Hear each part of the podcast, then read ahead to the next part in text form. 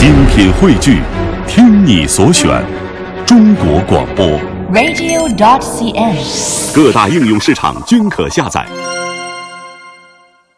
品读中华人物，启迪智慧人生。各位好，我是郑博。大家好，我是君阳，欢迎各位锁定中央人民广播电台香港之声数码广播三十二台的《中华人物》。今天的节目呢，我们将走进另外一位京剧大师，他是中国京剧舞台上有着“江南活武松”美誉的人。他与杨小楼齐名，是江南第一武生，有过一次断臂、三次断腿的经历，在磨难当中成就了盖派绝技。他最擅长演出的是武松戏，其中打虎、快活林、十字坡等剧目都为人津津乐道。演武松打虎的时候，遇到老虎，他满眼都是惊恐；演快活林看蒋门神，看出的都是鄙视；演狮子楼见西门庆，眼中是压抑不住的刻骨仇恨。同一个盖叫天，不同的活武松。我们接下来就走进一代武生盖叫天的人生。我们先从他出生的那个年代说起。当时的社会民不聊生，入科学习的那段岁月十分的煎熬。人物穿越时空，人生启迪智慧，人文润泽心灵，人性彰显力量。香港之声，中华人物，为你细数那些被历史记住的名字。戏里戏外真功夫，台上台下真英雄。他发自内心的去去维护这个英雄，他就有的时候他就会觉得他自己就是这个英雄。一八八八年，盖叫天出生在河北高阳的一个农家，因连年灾荒，老百姓把树皮草根都吃光了。为了找活路，只要能得到十几个馒头一吊钱，就让人把孩子带出去学戏。盖叫天的大哥就是这样进戏班的。在家中，盖叫天是最小的一个，但八岁那年也走上了这条道，进了天津的隆庆河科班。盖叫天晚年曾这样回忆科班的生活：热天穿着破棉袄跑圆场，心里热得跟刀绞一样；冷天没衣服穿，冻得心里直打颤。先生说：“你要笑。”我笑不出来，啪一个嘴巴，还是笑不上来，啪一棍子下来，还要我乐，这一乐就乐得跟小鬼一样，比哭还难看。后来多大的委屈，心里再难过，我在台上都能笑。一九零零年，盖叫天在科班学艺已四年，天津爆发了义和团运动，八国联军打来了。兵荒马乱中，科班解散了，盖叫天流落街头，街头卖艺也活不下去，好不容易坐上船，投奔了在上海唱戏的大哥。大哥演武旦，本想让他跟着学，但盖叫天不愿意，他喜欢英雄，要做顶天立地的男人。大哥只能请人教他老生，学了几出，便要登台演个角儿了。这可是平生的第一次，他既高兴又恐慌。他很早就到了后台了，放好了，放好了，就坐在那个箱子上等等演出。他爷爷等着等着，一个老先生走上边上走过，一看这孩子怎么了？吃了烟袋油了啊！好像一个女人神色都不对了。人家说赶快李处长，哎，一看起来这个袍子太长了，压踩着我的脖子都给踩。盖叫天来到台口，只见台下黑黑的，什么都看不见。琴响了，要开唱了，但足足背了四个小时的唱词，却一句也想不起来了。盖叫天紧张的一身冷汗。琴师见这情形，赶忙把过门又拉了一遍。他方才想起，下场后回到后台，盖叫天挨了一顿揍。初次登台，盖叫天就这样失败了，但他愈加发奋。一九零一年，因大哥久病不能演出，家中的生活没了着落，盖叫天必须去唱戏。就在这时，他为自己取了艺名盖叫天。四天戏演下来，评价是：一个十三岁的孩子，文戏武戏样样都行。盖叫天在上海和苏杭一带唱红了，他的名字也就这样叫响了。但盖叫天似乎总是不顺。十六岁时嗓子倒了，正式改演武生。十七岁又在台上折断了左臂。盖叫天似乎也总能因祸得福。他演武生，最终成就了一个艺术流派。他折断了手臂。却遇上了一个草药郎中，很快就治好了他。郎中欣赏他这小武生，教他说：“师傅怎么教，你怎么唱，你永远也不会超过师傅。你见过九里松‘学到老’的牌坊吗？凡事要学到老，事到老。”据说这番话震醒了盖叫天，让他有了自觉的意识。学到老也成了盖叫天一生的座右铭。要为艺术终身贡献，就必须要学到老。不学到老，你自以为满足了，就不能长进了。人要一直学下去。所以他这个学啊，从科班起，一直到八十岁为止，八十二岁死为止，一直在苦练当中，一直在学当中。人物穿越时空，人生。启迪智慧，人文润泽心灵，人性彰显力量。香港之声，中华人物，为你细数那些被历史记住的名字。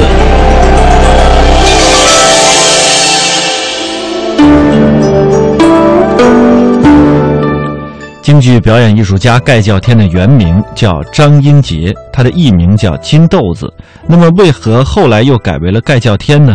他在《粉墨春秋》当中有这样一段话，他说：“本来我的艺名叫金豆子，是天津龙庆和科班的老齐先生给起的。他瞅我长得精神抖擞，挺有个性，又演的是武戏，于是呢，才给我起这个名字。那会儿十三岁，像个画眉鸟似的，挺精神。”可是呢，唱文武戏用这个名儿便不怎么合适，所以到了杭州，大伙儿合计着给起另外一个艺名。研究来研究去，有的说叫菊仙吧，可是我不喜欢。那会儿谭鑫培叫小叫天，我说那我就叫小小叫天吧。我的意思呢是借着他的名儿弄点小米吃。不料在座有一个人瞧不起我，在一旁冷笑说：“哼，你也配叫这名儿？”这一下可把我说火了。我年少气盛，和他当场顶起嘴来。为什么我就不能用这名字呢？能把人看死了吗？不光是继承前辈的艺术，我还要自成一家，盖过叫天，独树一帜。就这样，我就用上了“盖叫天”这三个字。在旧社会啊，艺人演出，呃，有了呢，呃，为了有人给捧场，都要呢去拜访当地的有头有脸的人物。盖叫天却从来不拜客，他是这样说的。我演戏卖的是艺术，凭的是力气。我为什么要低三下四的求拜？梨园人要自重。结果从一九二三年开始，盖叫天有十年的时间得不到完整的档期，有的也只是一些零星的演出。这就是盖叫天在人生当中很困居的十年。接下来我们来听听他的孙子张善林的回忆。我也说。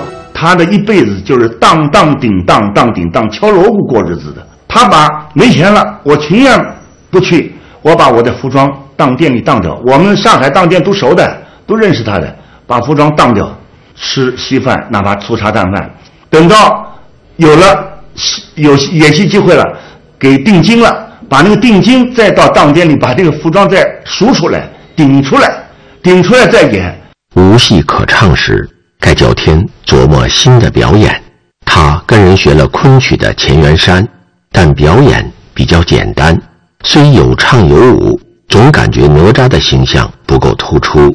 如何表演哪吒脚踏风火轮呢？盖叫天想到了溜冰，于是每天去溜冰场练习。他又尝试穿着溜冰鞋翻跟斗，可是落下来站不住脚，狠狠地摔了一跤。休养了好几个月，风火轮不行。盖叫天想到哪吒手中的乾坤圈，怎么才能让乾坤圈不仅仅是一个道具呢？一天，天气热的，马路上的柏油几乎化掉了。盖叫天练完功，坐在厅堂里看着马路上人来人往。天已晌午，全家都没吃饭，因为家中已无米下锅了。没有饭吃怎么办呀？他的儿子张一鹏、张二鹏要吵着爸爸，我要吃饭，要吃饭。盖叫天想，我从小到大苦练苦学，认认真真演戏，总算有了名气，是个角儿了。怎么落到这步田地，一家老小挨饿？想到这里。止不住心一酸，眼泪就在眼眶里打转。忽然，马路上的一幕吸引了盖叫天的注意。一个压花火车的老人拉了一个年轻的穿白西装的一个小一个年轻人，他正在想：这么一个老人拉这么一个年轻的人，为什么年轻的人到法院老人拉？这不太不讲规，太不公平了。对呀，这么想说，那个看那个那个叫那个跑火车一下翻个身，翻个身以后，那个叫人了就到处乱转，先是回来跟我转，然后再这个这个转。这情景突然叫盖叫天灵机一动，这不就是朝思暮想的乾坤圈舞法吗？哪吒把手中的乾坤圈向外一抛，他转动的。在台上绕圈子，然后再绕回来，配合手中的枪法做各种身段，简直太妙了。盖叫天找到了乾坤圈的舞法，两个儿子又在耳边叫了：“爸爸，我们饿了，怎么还不吃饭？”信守着学到老的座右铭，盖叫天一生钟情于创造，没有新招不登台，竟成了他演戏的守则。从科班起，盖叫天。就向生活学演戏，此后一生如此。即使是一缕青烟，在盖叫天的眼中也有着无限的美感。到灵隐寺，他就看，你看这尊罗汉那个那个亮相多好啊！他就是按照这个去塑造他的武松形象，对吧？他的史文恭形象，他的霸王形象。他养过老鹰啊，观察他们的这种动作、姿态、神情。把他这种东西呢吸收到表演当中，所以后来就是鹰展翅啊、摇指翻身啊，他都从这里来的。他可能黑的蝴蝶，飞的时候一张一合啊，非常美。后来他在狮子楼里面演武松啊，他就用到武松身上。溯华夏五千年，英才辈出；激扬文字，书写风流。跌宕声韵，记录千秋；征战沙场，气吞山河。这里是香港之声，中华人物。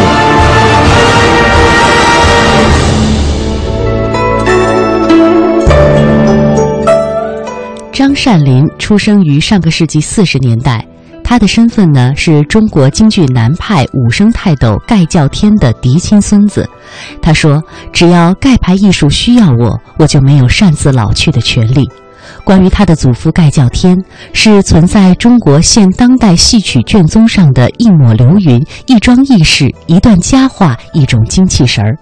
在一次采访当中，张善林口述说：“六十年，我和祖父在一起和不在一起的那些日子，前三十年是我们最好的时光。”他这样回忆：“我是一九四零年在上海出生的，属龙。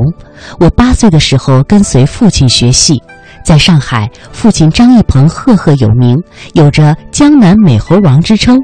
成龙的父亲于占元跟随父亲学过京剧的武戏，他于1948年赴港办了一个戏曲小科班，成龙和洪金宝都是这个班的学员。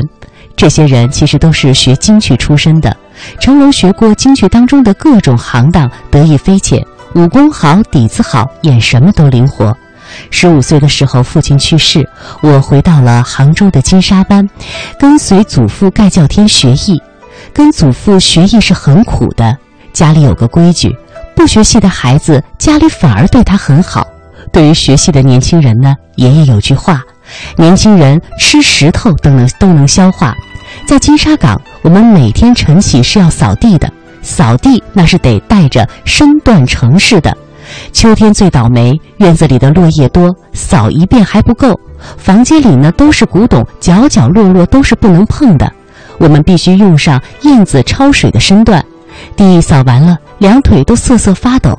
十七岁那年，爷爷七十多岁，我们祖孙合演了一出《一见愁》，爷爷演史文恭，我演武松。当时的周信芳、于振飞等都来看我们爷儿俩的演出。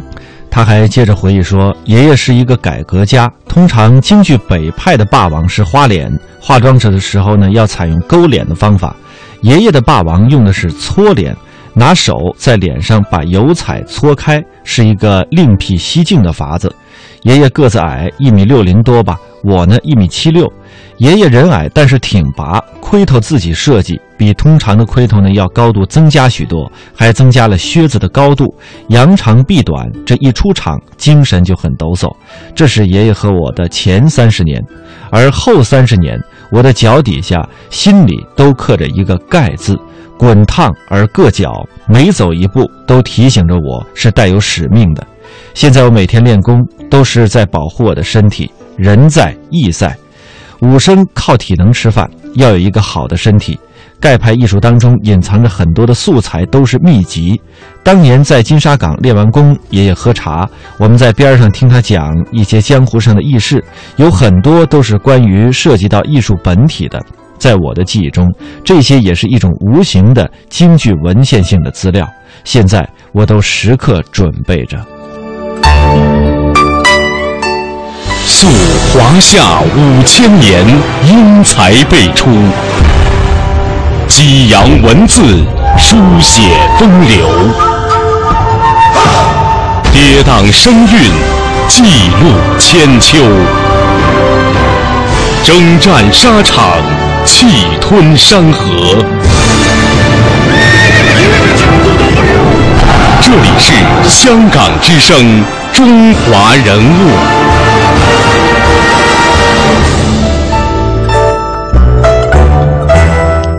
盖叫天有江南活武松之称，他剧演堂会的事啊，在梨园界传为美谈。清末宫中常会招一些名角入宫演戏，并给予非常优厚的俸银。那个时候的盖叫天在南方已经很有名声了，杭州的织造局和上海的洋务局都向清廷推荐过他。清廷呢也拟招他招他入宫，呃，当这个供奉。但是都被他拒绝了，因为他居住在租界，所以清廷也拿他无可奈何。后来北方有三次盛大的堂会，一次呢是清训帝宣统娶妃结婚，一次是张作霖作寿，一次是曹寅独选。这三次都邀请了南北名角儿，呃，祝贺演出，盖叫天都拒不参加。上海抗日战争前。杜月笙新建了杜家祠堂落成，举行了规模空前的大堂会，由上海的张孝林亲任演出的总提调。张孝林呢是上海当时旧上海有名的青帮头子。这次的堂会南北名伶云集，但是在这次的盛会当中，南北各有一位名角没有参加，那就是北方的余叔岩和南方的盖叫天。后来，张孝林做六十大寿，杜月笙为了回报，也给他担任大堂会的总提调。提调呢，本身是一个官名，是有提举调度的意思。这次呢，由杜月笙出面当提调，谁敢不来呢？但是依然有一个人不来，这个人就是盖叫天。那么盖叫天为什么对唐会如此的反感呢？据他自己讲，他在少年科班的时候啊，有一次在官府当中唱堂会，主角是谭鑫培、汪桂芬和孙菊仙这三人同台，而以他们的科班做班底。老师对盖叫天说：“今天的戏要认真的看，这三位都是赫赫有名的角儿，三人合演，这可真是千载难逢的好机会。”盖叫天跑完龙套，在台边找了一个比较隐蔽的角落，全神贯注地看戏。他对于这三人的好戏可是从来没有看过，心里想啊，今天可有好戏看了。谁知他们在台上唱，台下的老爷和太太们都在猜拳行令，只顾着饮酒应酬，台上的戏啊，很少有人注意看。因此，这三位名角儿也就草草中场了。少年时的盖叫天失望极了。更使他反感的是，这帮人没有把艺人的技艺放在眼里，演戏仅仅是为了给他们摆摆点门面、装阔而已。所以呢，长大之后，他就给自己立下了这条规矩：不唱堂会。那为什么活武松在梨园行那么受认可呢？这个称号为什么能够扎根在每一个人的心里呢？时间还要回到一九三四年，当时他在上海大舞台用当时流行的机关布景演出了《狮子楼》。那么按照传统戏的一般演法呢，这舞台上啊摆一桌二椅就足够了。这既可以带山带城，又可以带楼带墙，根本不必搭置一些其他的机关做布景。可是当时剧场的老板为了招揽观众，那一天呢竟搭了满台的应景，还别出心裁的在舞台上搭了一个酒楼。这演到武松替兄报仇的时候，到酒楼上追杀西门庆，这一场酒楼就开始摇晃。西门庆见武松追上楼，吓得从窗上跳了出去，落在台面上。武松在楼上追到窗口，自然也应该往下跳。可是呢，脚下是一排窗栏，上面呢又是屋檐，这中间只剩下几尺高的一个窗洞。跳高了，头就会碰着窗沿儿跳低了吧，又跳不过去。尽管这样非常的艰难，也难不倒技演技高超的盖叫天。那么当时呢，他按照戏路，他纵身一跳，这一个燕子掠水的动作啊，便从两丈多高的酒楼上跳了出去。可是啊，当他跳到半空中的那一刹那，忽然见到西门庆还躺在地上。那么这时呢，按照演出的要求，西门庆跳下楼之后，应该迅速的滚滚到一边给马上即将跳下来的武松腾一个地方。盖叫天按照原来的戏路跳下去，就压伤扮演西门庆的陈鹤峰。所以这紧急之中啊，连忙空中一闪身。由于这一闪已非戏路，所以呢用力过大，落地的时候就折断了右腿。盖叫天的这种义德和情操由此可见一斑。在医院，他又碰上了庸医接错了这个断骨。盖叫天一听说有可能无法再登台了，于是呢，他便毅然在这个床架上撞断了腿骨，要医生重新再接。为此，陈毅曾经为盖叫天题诗，这样说：“雁北真好汉，江南活武松。”田汉也有赞盖叫天的诗，说：“断肢折臂寻常事，练出张家百八枪。”等到这个腿伤这个痊愈之后呢，他又在呃舞台上重新演出了头二本的武松，从这个打虎一直扮演到逃亡，先后演了三个半月。由于他在武松戏方面的突出创造，因此被后世人誉之为“活武松”。人物穿越时空，人生启迪智慧，人文润泽心灵，人性彰显力量。香港之声，中华人物，为你细数那些被历史记住的名字。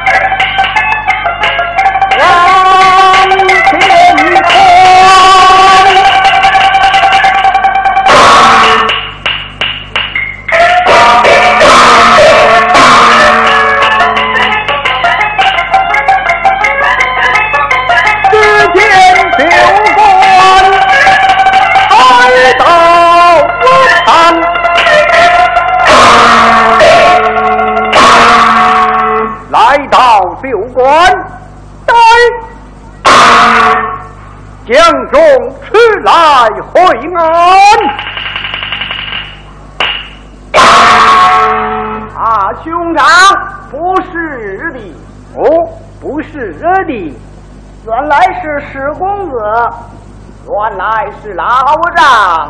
这是谁呀？你现在所听到的就是盖叫天，呃，快活林的选段。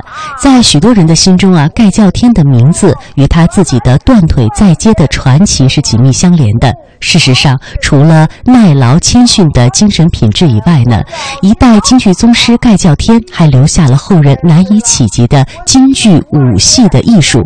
盖叫天的盖派艺术属于南派的短打武生，曾经获得了第一勇猛武生的。美誉，时至今日，南方短打武生大都是宗法盖派。如今，曾经名震天下的京剧盖派艺术，在京剧舞台上几乎已经绝迹了。张善林表示说：“说盖叫天的艺术难度太高，后人难以超越，所以啊，如今盖派艺术几乎在舞台上难觅踪迹，逐渐成为了冷门的流派。盖派的示威有很多原因，他解释道：其一是盖派的武戏艺术确实太难太高。”要吃得起苦，还得有悟性，才能传承下来。但是更重要的原因是，现在的京剧艺术呢并不景气。武戏演员虽然比文戏演员吃苦多，但就算是像西奚中路这样的名家，一年下来也演不了几场。练功演出又非常容易受伤，收入却很低。如今抢救和保护京剧艺术的关键在于留住演员。这就是今天中华人物的全部内容。带您走进的是有着“江南活武松”的美誉一代武生盖叫天。明天节目我们再会。明天再会。